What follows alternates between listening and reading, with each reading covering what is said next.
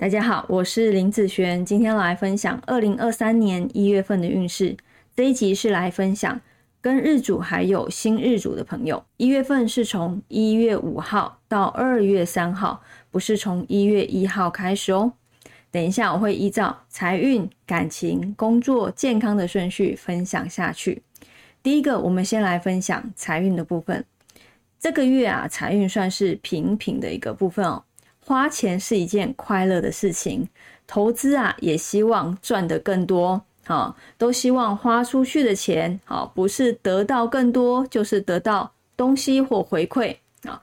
买房、买车、买手机、家电，哦，这些都是一笔不小的开销。其实这些都可以哈，但是在投资理财就会比较差喽，自己要多注意。那在感情方面来说呢，男生来讲。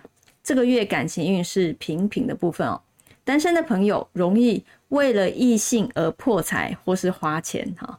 那有感情的朋友呢，对方想要什么礼物，好，为了对方开心嘛，你也愿意开下去就是了。好，破费呢却赚到了爱情，还是可以的哦。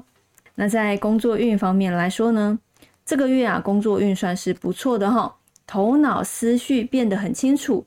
脑筋呢也动得特别快，啊，在有一些引导之下，能够激发出更多的灵感，好，但是需要改变的、需要点子的啊，需要做出好规划的，其实这个月都可以努力去做看看哦。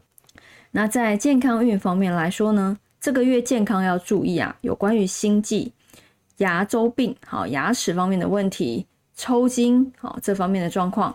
多吃一些像草莓、红枣、枸杞会有帮助哦。